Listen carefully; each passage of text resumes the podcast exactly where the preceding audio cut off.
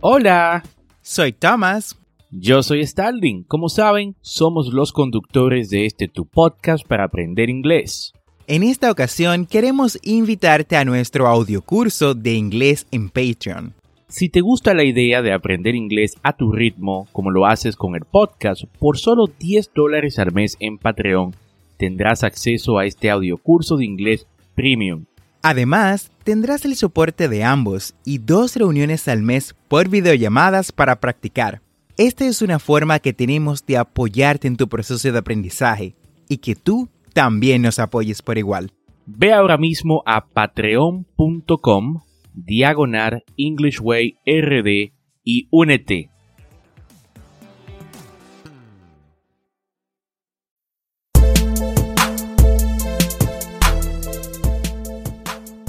Bienvenidos a English Way RD, el primer podcast dominicano para aprender inglés con Tomás Martínez y Stalin Santos y en cada episodio te acercaremos a tu meta de hablar inglés, enseñándote frases, expresiones y gramática de una forma divertida y fácil de entender. Vamos al episodio de hoy.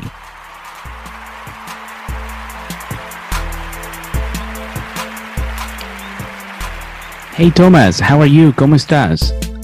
I'm fine, estoy muy bien. How about you? ¿Y tú, Starling?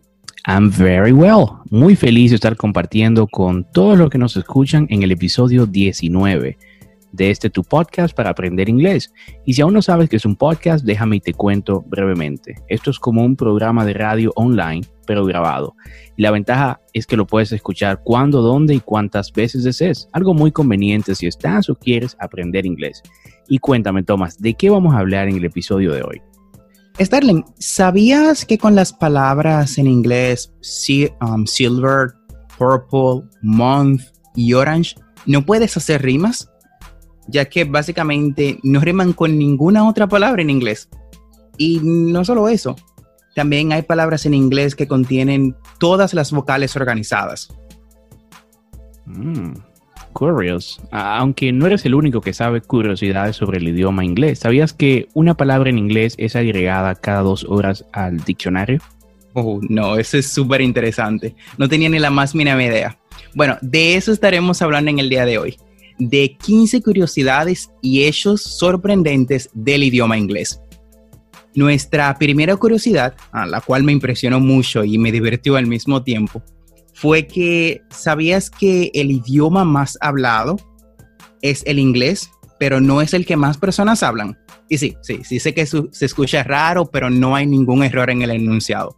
El chino es el idioma más hablado a nivel mundial, o sea, el que más personas tienen, perdón, a nivel mundial hablándolo seguido del español.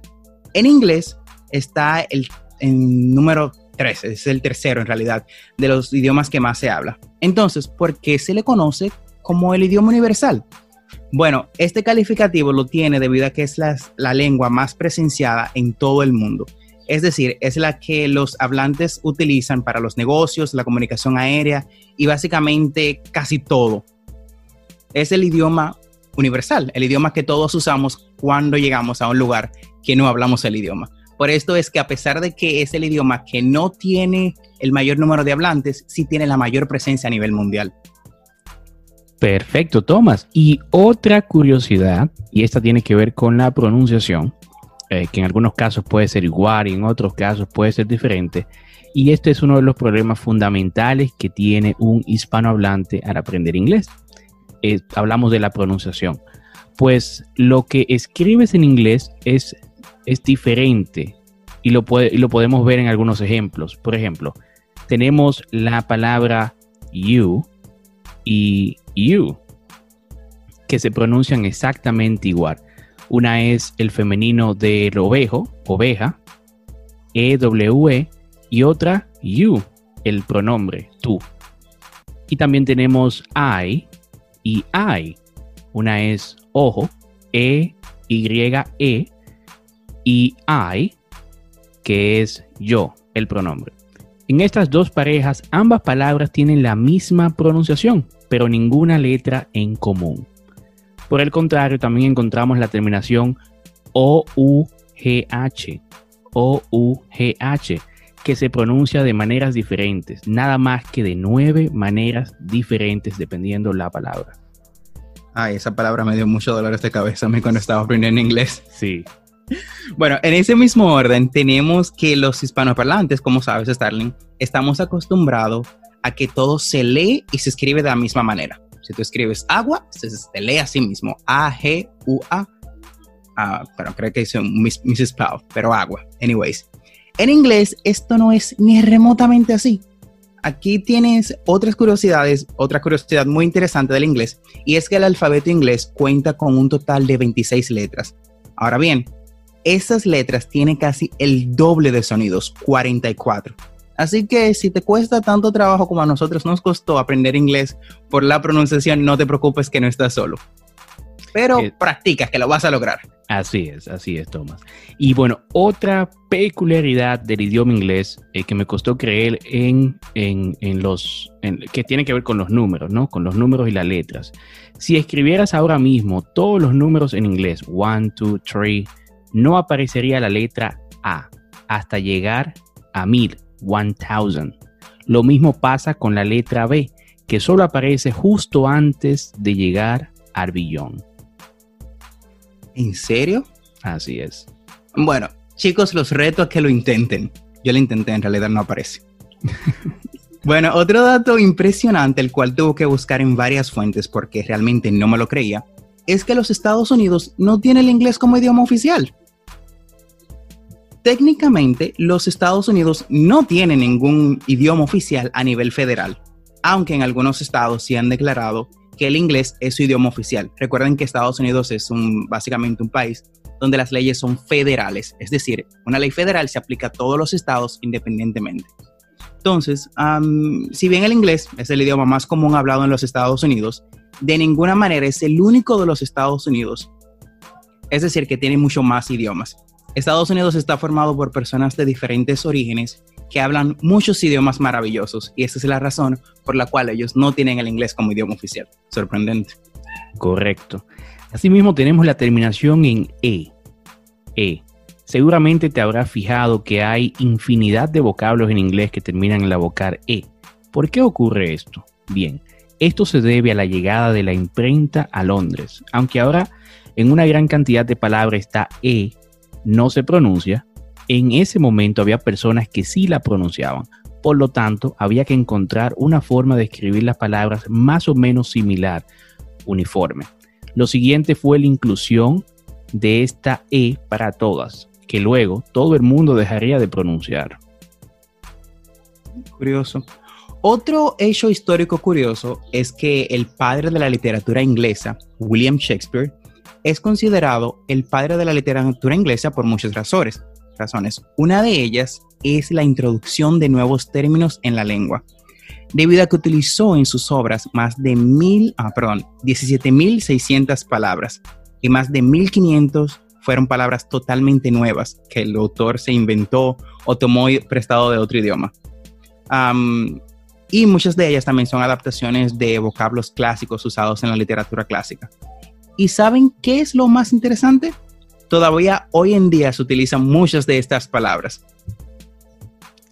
Perfecto. Y otro dato, si te cuesta aprender vocabulario nuevo, no tienes por qué desesperarte. Se calcula que un hablante de inglés nativo, ¿no? normal, usa las mismas 400 palabras el 80% del tiempo. O sea que con 400 palabras digamos que te puedes defender muy bien.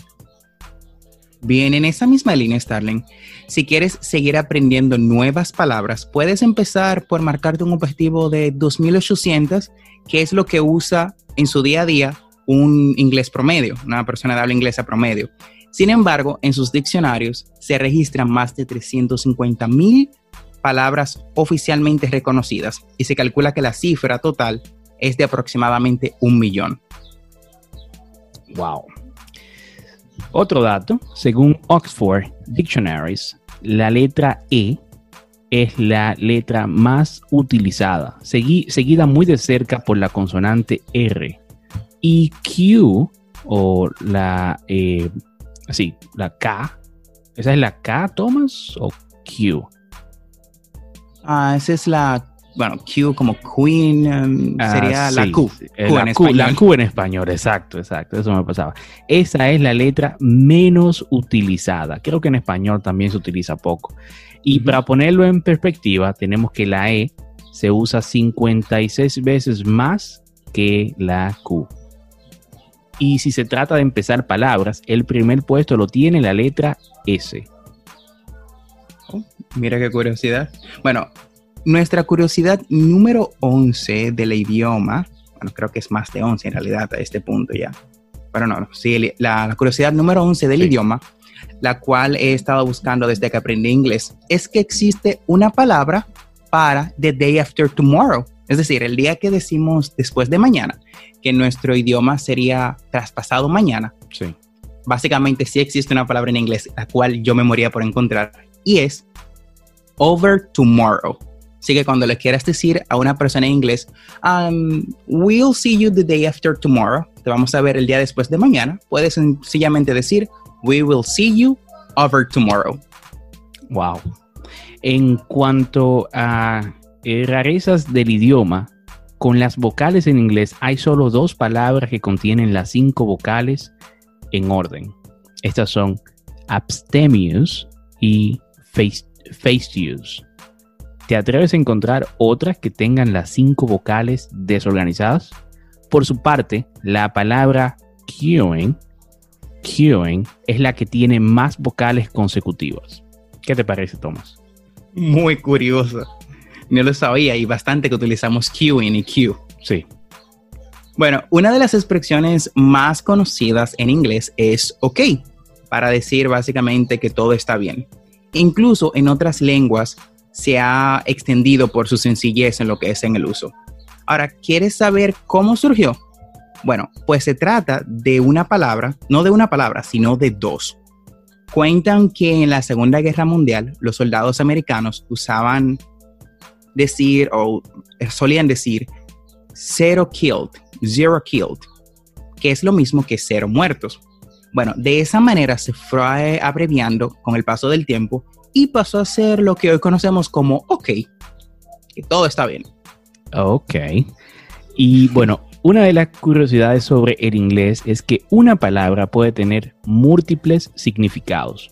Por supuesto, esto no es exclusivo de esta lengua, pues también ocurre en, en otros idiomas, como el español, por ejemplo. Pero el récord sin dudas lo tiene el vocablo set, S-E-T, que puede llegar a tener más y nada menos que 25 significados distintos. Wow.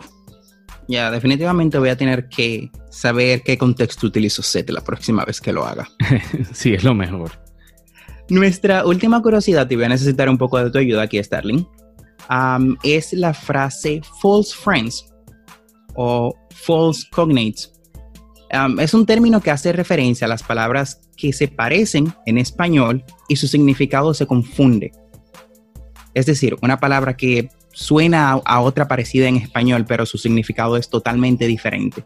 Algunos de estos términos, los cuales debemos tener extremo cuidado cuando estemos aprendiendo inglés, son actual, que se parece a actual. No es, um, actual es real, efectivo. Es decir, um, cuando ustedes dicen actual, no es current, es decir, que no es ahora. También tenemos balloon, que es globo, no balón, el cual se pronuncia ball. También tenemos bigot, que es intolerante o fanático. No significa bigote, que es totalmente, ni siquiera se escribe así, se escribe mustache, se pronuncia Exacto. mustache. Exacto. Bueno, también otras a tener en cuenta, Thomas, son billion, mil millones, no billón, que en inglés es trillion. También tenemos target, que es objetivo, no tarjeta, que es card. También tenemos large, que es grande. No se confunda con largo, que es long. Tenemos library, que es biblioteca, no librería, que es bookshop o bookstore. Tenemos también ones. Si lo ves, dirías que es 11, pero no. Once es una vez. Y 11 es 11, como ya saben. Y tenemos también pie, que es pastel. No se confunda con pie, que es foot. Sé que no se les ocurra decir, chicos, my pie hurts. Mm. No, mi pie duele nunca. My, my, uh, my foot hurts. Bien, con esta última curiosidad hemos llegado al final del episodio del día de hoy. Gracias por quedarte con nosotros. Recuerda que tendremos dos episodios semanales, lunes y miércoles. Y si te gusta lo que escuchas o conoces a alguien que quiera aprender inglés, comparte este podcast. Hey, thank you so much for listening to our podcast. Muchas gracias por escuchar nuestro podcast y no olvides apretar el botón de suscribirte en tu reproductor de podcast favorito como Spotify, Google Podcast, Castbox o cualquier otra aplicación de podcast. Y así vas a obtener actualizaciones semanales de nuestros nuevos episodios. Y recuerda, estamos aquí para ayudarte a hablar inglés, así que si deseas que te expliquemos algún tema de gramática o tienes algunas preguntas acerca de pronunciación en inglés, nos puedes dejar un mensaje de voz usando el link en la descripción de este episodio. Busca el link, dejar mensaje de voz y sé parte de nuestro podcast. Practice makes perfect. La práctica hace el maestro. No olvides practicar. Lo puedes hacer con tus amigos, familias, conocidos, hasta con el perro si quieres. Pero recuerda seguirnos siempre en nuestras redes sociales de Instagram y Facebook como arroba EnglishWayRD para más contenido. Perfect. Uh, see you later, Thomas. It's been fun talking to you, Starling. Bye bye. Bye bye.